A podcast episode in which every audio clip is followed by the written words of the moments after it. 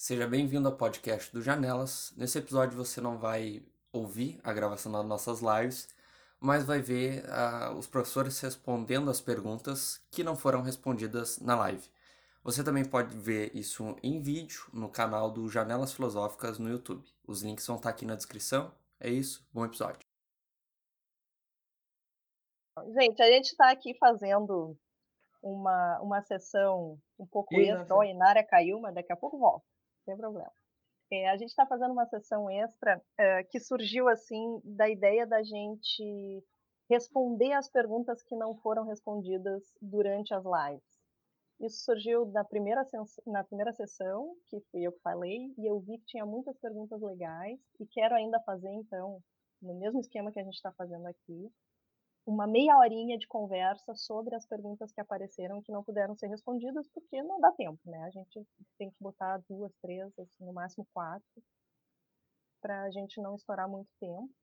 Então a gente resolveu fazer um, uma sessão em paralelo, chamando de novo os nossos os nossos convidados para fazer essa, uma sessão de perguntas e respostas, essas que não foram respondidas. Matheus, quer fazer alguma consideração aí? Matheus é o nosso Não, técnico justamente. da vez aqui.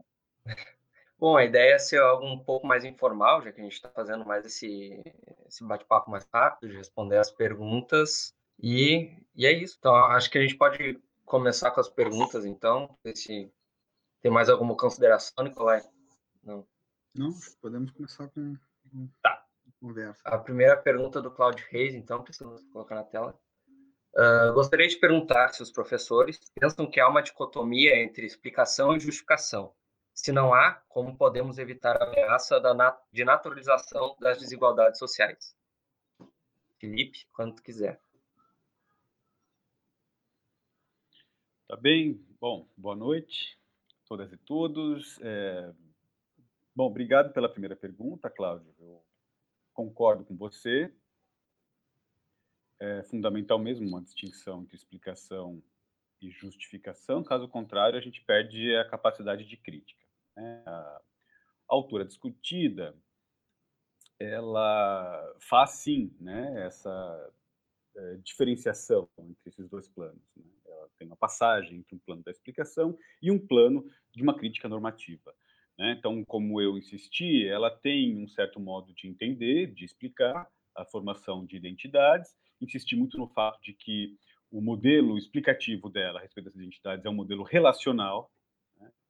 não é dado em características, traços essenciais, né, portados eh, de maneira inata pelas pessoas, uh, mas uh, sim identidades formadas sobretudo a partir do contraste, da comparação com grupos vizinhos, né? Então, diz respeito ao modo como um grupo particular se relaciona com seu entorno social. Uh, no entanto, ela é muito explícita ao nos dizer que, ora, se se trata de um modo relacional de compreender a formação de identidades, é importante dizer quando essas relações são justas ou são injustas, né? Quando essas relações podem ser criticadas como relações injustificáveis. E é nesse modo que ela passa a falar de é, dominação e opressão, né? e faz uma série de outras distinções né, sobre diferentes tipos de opressão. Uh, veja, essas são categorias críticas, categorias que servem não só para explicar contextos identitários particulares, né, de identidades de grupos específicos, mas também para criticar certas identidades, né, como opressivas e dominadoras, né, nesse sentido, injustas fundamental, portanto, perceber que ela possui tanto uma concepção explicativa de identidade, quanto certos critérios normativos utilizados para criticar relações uh, identitárias injustas, relações entre grupos sociais que devem ser combatidos. Talvez valha a pena também mencionar o fato de que na tradição né, de pensamento que ela atua, é importante diferenciar os dois planos, né, o da explicação e o da justificação, mas é importante se manter conectado aos dois planos. Né? É, é importante diferenciar né, certos critérios normativos necessários para se criticar é, formas factuais né, de formação identitária, mas é fundamental manter esses critérios normativos relacionados a uma explicação né, histórica, sociológica sobre como as identidades se formam. Caso contrário, esses padrões normativos, uh, segundo a, a, o próprio modo como ela se posiciona já na introdução do livro, esses, esses critérios normativos seriam independentes da própria realidade social uh, analisada e, portanto, incapazes de avaliá-las de maneira concreta, de maneira é, histórica, de maneira específica, etc. Né? Então, de certo modo, ela está compartilhando um certo tipo de crítica que já é antiga sobre os modelos normativos puros, né? Uh, dizendo, olha, há uma certa impotência do dever ser quando a gente não se pergunta justamente por essa conexão entre o modo como uh, identidades de fato se formam historicamente, sociologicamente e os critérios normativos aptos a. Os critérios normativos, portanto, eles devem, de certo modo, estar conectados com essa própria realidade, ainda que não possamos é, eliminar completamente a diferença né, entre uma coisa e outra. Eu acho que Nara caiu, mas acho que seguimos aqui. Então, a segunda pergunta do Rogério esse mesmo, esse mesmo tipo de raciocínio não pode ser. É, o raciocínio está se referindo às questões identitárias. Né? Não pode ser usado como vencendo por grupos identitários brancos e racistas. Afinal, se não há um critério de justiça universal, qualquer um pode julgar-se injustiçado, não? E daí acho que a gente já pode seguir na esteira com a pergunta do Francisco Rudiger. De acordo com Jung, como se definiria a situação de grupos identitários pedófilos, por exemplo? Seriam dominados, oprimidos ou ambos? Como se pode caracterizar a justiça dentro da lógica identitária? A pergunta dos dois é consorrente. Assim. Tá bem, obrigado, Matheus. É, e, bom, também obrigado ao, ao, ao, Rogério, ao Francisco pelas perguntas. É, bom, é, essas perguntas, de certo modo, se relacionam com a minha resposta anterior, né? O fato de que é fundamental nós admitirmos um plano normativo na própria autora, a Young de fato admite né, uma dimensão normativa na obra e, mais do que isso, ela explicitamente nos diz que ela pressupõe certas categorias normativas de cunho universal, né, de caráter universal. Então, a crítica dela à opressão e à dominação, ela pressupõe né, essas duas categorias que, segundo ela, são valores universais, né, de autodeterminação e autodesenvolvimento. Eh, então, são categorias positivas que permitem a crítica dela a formas injustas né, de relação entre grupos, né, e, portanto, de uh, identidades de grupo maculadas né, com essas uh, uh, categorias né, de opressão e dominação. Então, nós temos, sim, categorias universalistas por trás da crítica negativa que Young faz a formas de opressão e dominação. Nós podemos até questionar se essas duas categorias são satisfatórias, se elas são suficientes para detectar relações injustas entre grupos sociais. Né? É, poderíamos pensar, por exemplo, se essas duas categorias são suficientes para é, justificar nosso posicionamento crítico em relação a formas de relacionamento entre grupos identitários intuitivamente considerados injustos por nós. Me parece que para esses dois casos, é, as categorias são suficientes. Né? No caso de uma identidade de brancos racistas, né, como foi a primeira pergunta, veja, claro, né, o, uh, o, o racismo não está diretamente relacionado tanto com a dominação quanto com a opressão. Né? A autora faz explicitamente esse tipo de afirmação. Veja, não se trata de aceitar qualquer tipo de identidade de grupo. Né? Não, se trata, não se trata de uh, justificar a existência de qualquer tipo de categoria identitária existente. Né? Então, insisto nesse ponto. Ela está criticando identidades relacionais uh, marcadas pela opressão e dominação. A identidade racista, uh, por mais que nós poderíamos perceber, ora, ela visa a autorrealização de um grupo particular, Veja, essa autorrealização, ela oprime outros grupos, ela impede a autodeterminação de outros grupos, ela domina outros grupos. Portanto, é, claramente a autora possui critérios para impedir a aceitação de grupos identitários pautados na afirmação, na, na manutenção, na reprodução do racismo. Então, isso é explícito na autora. É, em relação à pedofilia, né, a, grupos pedófilos, é, até onde eu me lembro, a autora não se posiciona muito diretamente sobre esse assunto, mas o meu raciocínio seria parecido. Né? Eu acho que nós poderíamos estender essa reflexão dela, né, que eu mencionei relativamente a, ao racismo, à pedofilia. Quer dizer, se nós considerarmos que é, crianças né, são um certo grupo de indivíduos que se encontram em formação das suas capacidades de juízo racional, né, na sua capacidade de uh, tomada de decisão consciente.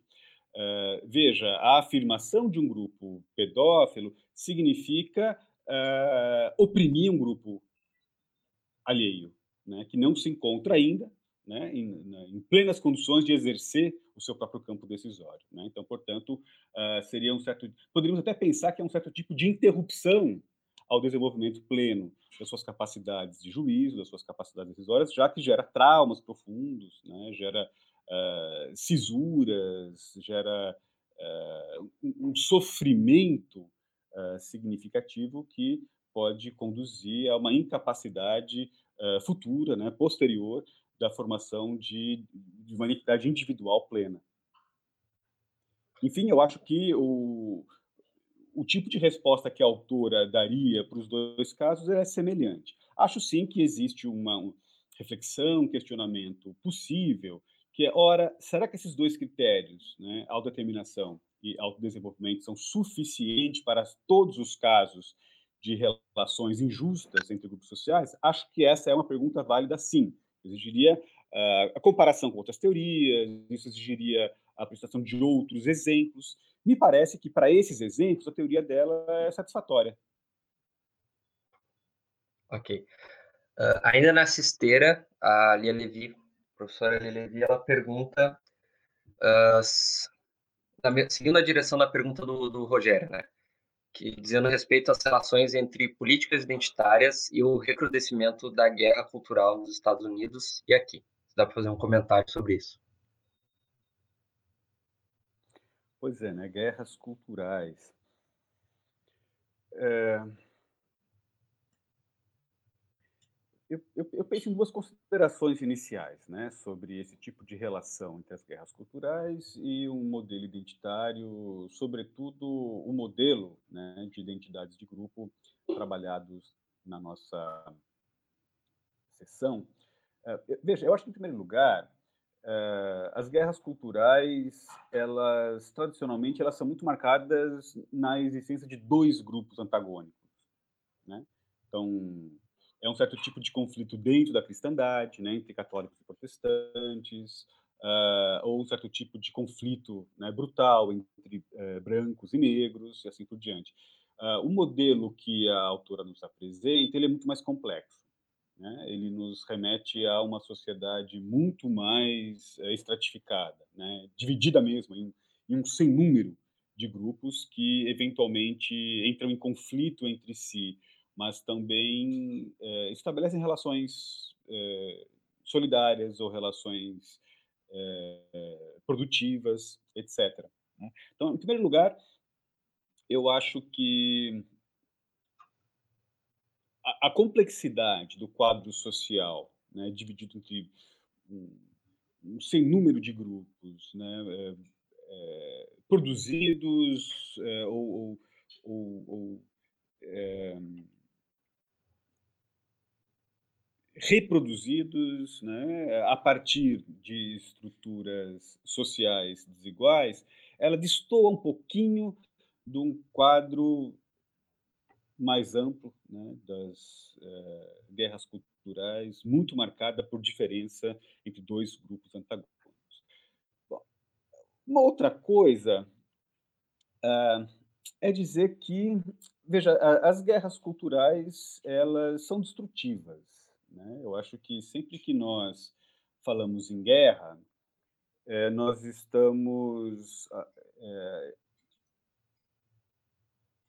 numa certa posição de admitirmos o fracasso das nossas categorias normativas, nossas categorias reflexivas, filosóficas, né, é, em conseguir alcançar a paz. Né? Eu acho que boa parte da filosofia política, desde a modernidade até hoje, ela é pensada nos termos de consolidação de uma certa linguagem que poderia ser aceita como base de uma cooperação pacífica entre todos. Então, se estamos em guerra, é sinal de que alguma coisa está funcionando mal, né? alguma coisa não uh, se encontra satisfatoriamente consolidando esses laços de cooperação pacífica entre todos.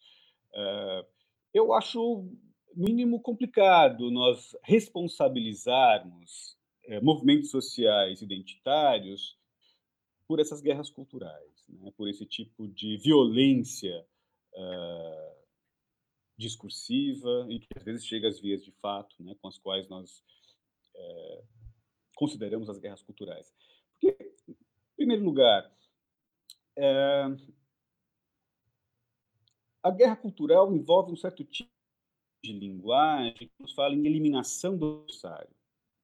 Né?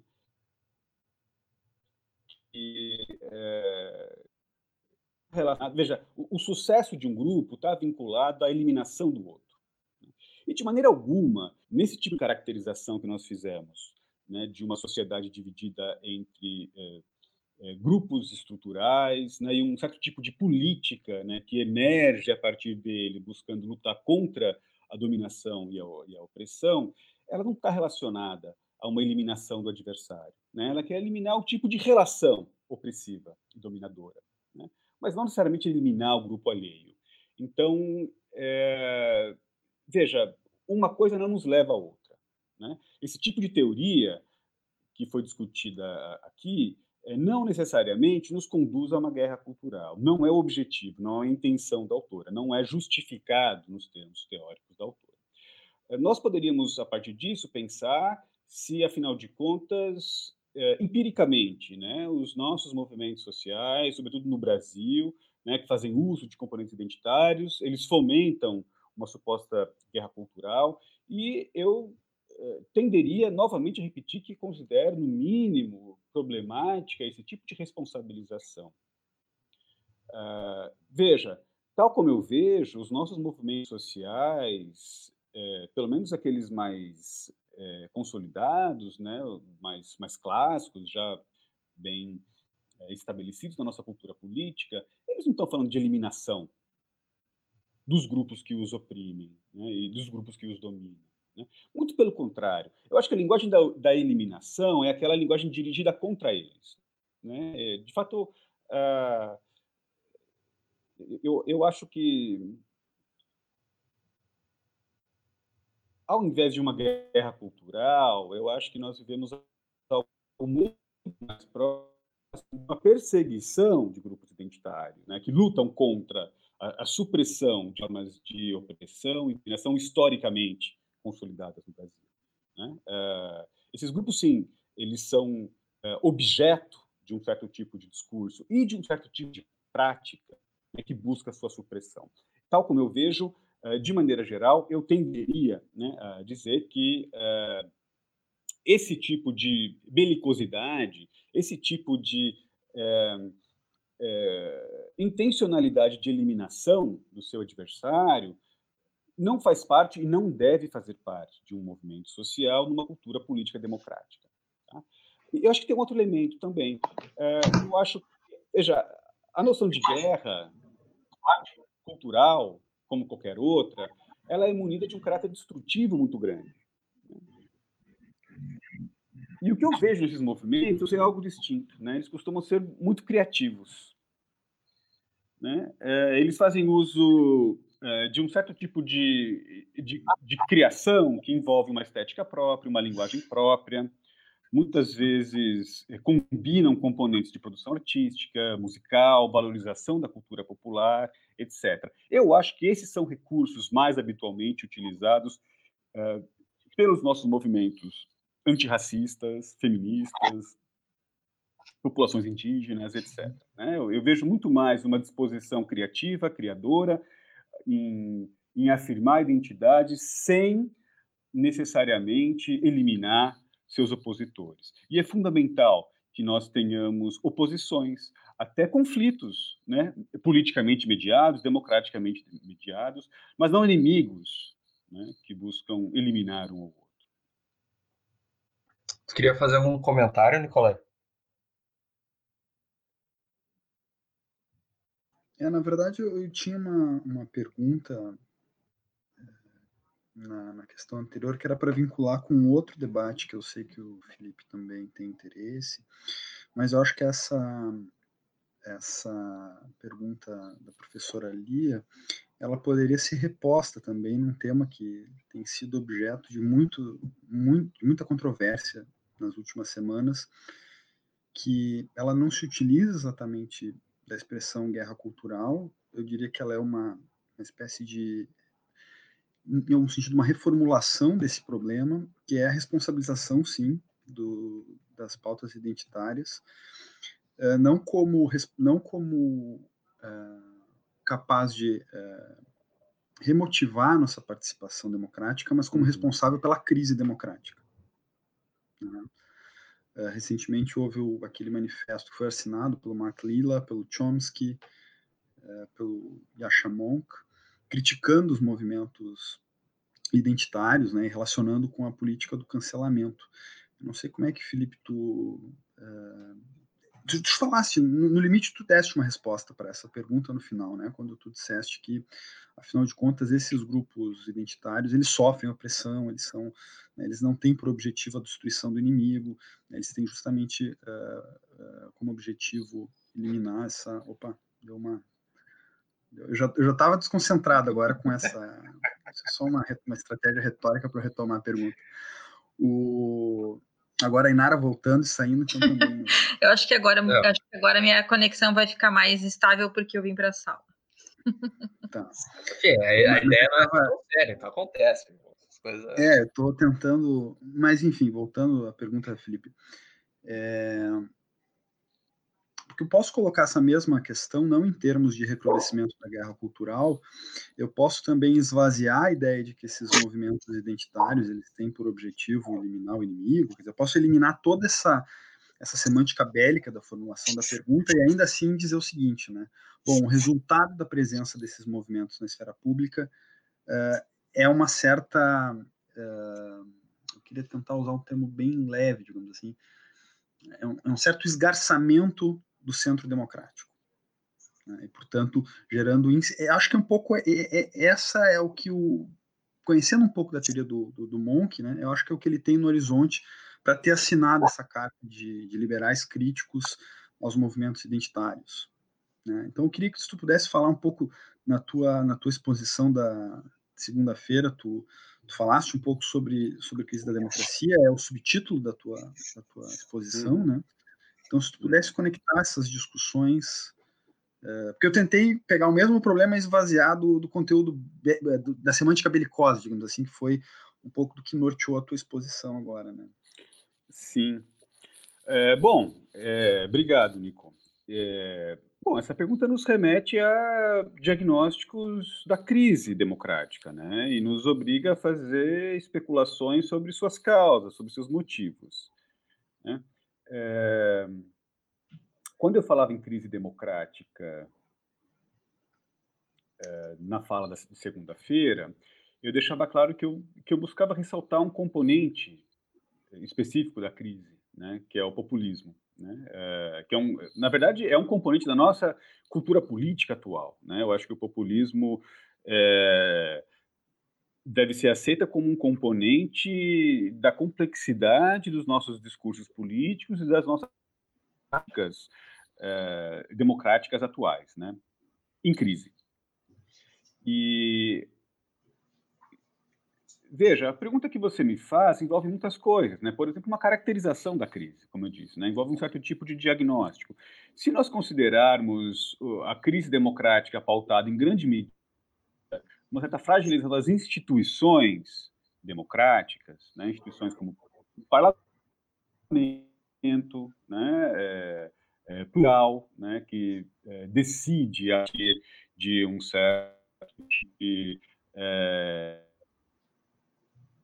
conhecida, né, regras do jogo que são é, aceitas, admitidas por todos, né, é, uma instituição judiciária né, que, que também se, se enfraquece, se fragiliza, uma imprensa livre. Veja, todas essas instituições necessárias para uma vida democrática é, saudável. O populismo busca uma relação direta entre líder e povo, né? e que para essa relação se estabelecer de maneira direta, é fundamental eliminar as instituições, né? instituições de mediação política, uh, estrutura partidária, né? um parlamento independente, independente, né? uma mídia livre, né? onde uh, exista liberdade de expressão, é, relacionadas a problemas, a conflitos sociais particulares, etc. Né? É, e na minha exposição, eu tentava justamente estabelecer uma relação de conflito, né, de conflituosidade entre o populismo e as lógicas identitárias. Né? Claro, né, de maneira geral, o populismo precisa contar com o povo. Né? O povo é o grande sujeito político. Né? Uh, e, e, toda a ideia de grupo social, né, uma estratificação da sociedade a partir de componentes identitários, sejam eles de caráter uh, político, religiosos, culturais ou não, né, isso, isso coloca em xeque a própria, o próprio pressuposto básico do populismo. Né? Uh, uh, e não é casual, né, essa era a minha hipótese, nós tenhamos habitualmente discursos e práticas bastante hostis em relação a movimentos sociais identitários. Então tá, vamos agora para a nossa última pergunta, que é a que está aí na tela, que é a pergunta da Marloren, que é a seguinte. Como pensar essa teoria identitária política e uma outra vertente, como a de Paul Preciado, que busca lutar contra as identidades mais, né? porque em última instância elas seriam só construtos visando a opressão. Felipe, Nara. Vai lá, Felipe. Tá. Uh, é, bom, eu não tenho certeza se eu entendi é, bem a pergunta, mas uh, é, eu imagino que a Marloren esteja, de certo modo, é, perguntando como a, a autora trabalhada aqui, né, nossa fala, a Viviane, a própria Nancy Fraser, também, que participou do debate, né, se posicionam em relação a posições uh, ainda mais radicais, né, porque, veja, a, a Young está assumindo uma concepção relacional de identidade, né, que é, deve compor a possibilidade de sua ressignificação, né, ou reafirmação em termos autogerados, etc. E a Marlon está perguntando, ora, mas é, como que esse tipo de modelo se posicionaria é, frente a uma posição de supressão né, é, das identidades, como, por exemplo, defendido pelo Preciado. Uh, veja, eu acho interessante a possibilidade de supressão das identidades de gênero, né, ou desconstrução né, das, das identidades de gênero barra sexo. De certo modo, eu tentei salientar isso na fala, que entre as várias estratégias de trabalho político, identidade, nós temos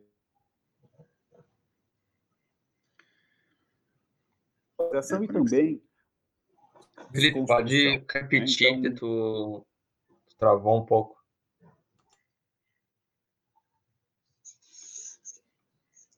Travou muito. Eu acho. É. é. Pode repetir só a última fala? Tá. Tá bem. Bom, não me lembro bem onde é que eu estava, mas é, eu vou tentar retomar de uma forma mais direta, mais simples. Né? Uh, acho fundamental a possibilidade de desconstrução, né, rejeição das categorias identitárias, né? no caso da pergunta em questão das identidades de gênero, é, e acho que, fundamentalmente, isso deve representar uma possibilidade no interior de instituições de uma sociedade democrática. É, me parece que o que a autora trabalhada discordaria mais diretamente é uma suposta imposição da estratégia desconstrutiva, né? que todos fossem obrigados, afinal de contas, a abrir mão de suas próprias identidades. Né? Isso provavelmente seria considerado autoritário por parte dela. Né? Então, claro, uh, é fundamental se admitir a possibilidade né, de se desconstruir ou ressignificar de um modo muito distinto né, da normalidade existente, uh, as identidades uh, particulares, mas uma imposição desse tipo de estratégia uh, de supressão, né, de, desse tipo de estratégia de desconstrução, provavelmente seria considerada uma medida descabida. Eu acho interessante mencionar a Nancy Fraser, porque no livro de 97 que eu indiquei para vocês, né, o Justice Interruptus, a Nancy Fraser assume um certo tipo de posição vinculada à desconstrução das, das identidades culturais. Né? Então, a autora defende ali contra um identitarismo afirmativo, uh, políticas de redistribuição de caráter universalista e políticas de desconstrução cultural. Né? Então, ela a, assume um certo tipo de posição que me parece ser a que a Marloren sugere na sua pergunta. Alguns anos depois, em 2003, a própria autora volta atrás na sua posição, né? quando ela de fato passa a se dedicar a reflexões mais vinculadas ao debate democrático, é, sobretudo quando ela passa a se dedicar a um, um, certo tipo de teoria normativa baseado na ideia de paridade de participação, ela passa a admitir que diferentes estratégias de redistribuição e reconhecimento devem fazer parte do próprio debate público e os grupos decidirem quais as estratégias mais adequadas caso a caso, contextualmente. Sobretudo a teoria, a filosofia, né, uh, mais ampla, ela não pode tomar essa decisão pelos próprios cidadãos. Né? É, é fundamental nós estabelecermos certos critérios normativos para atacar, para combater formas de injustiça, mas nós não podemos definir substancialmente o que é justiça, o que é mais justo naquilo que se refere, por exemplo, às identidades de gênero. Nós não podemos decidir de uma vez por todas que todos devam uh, abrir mão das identidades. Essa é uma escolha, uh, em primeiro lugar, pessoal, né?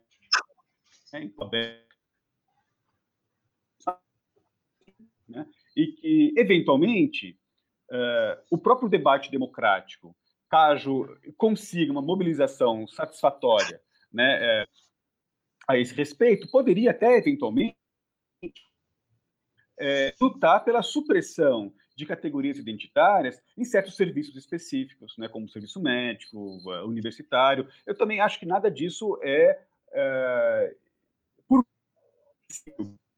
proibido, mas é fundamental que seja um ato de, de, de formação da vontade democraticamente de próprios, dos próprios cidadãos e cidadãs uh, envolvidos. Né?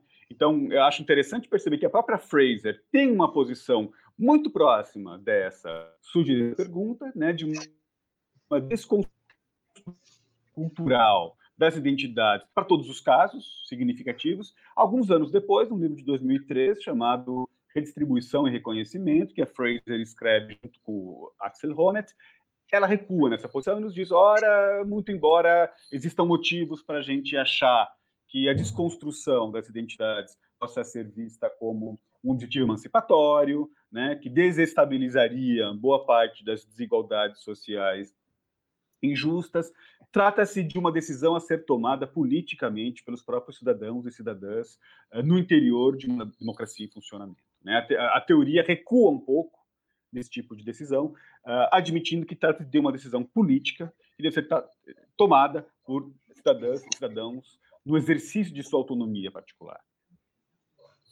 Inara, deixa eu Um, pois é, mas a verdade é que essas uh, identidades, algumas vezes, elas são identidades formuladas pelo, digamos assim, pelo opressor, né? Quer dizer, elas são claro. identidades para excluir e não uh, para respeitar, né?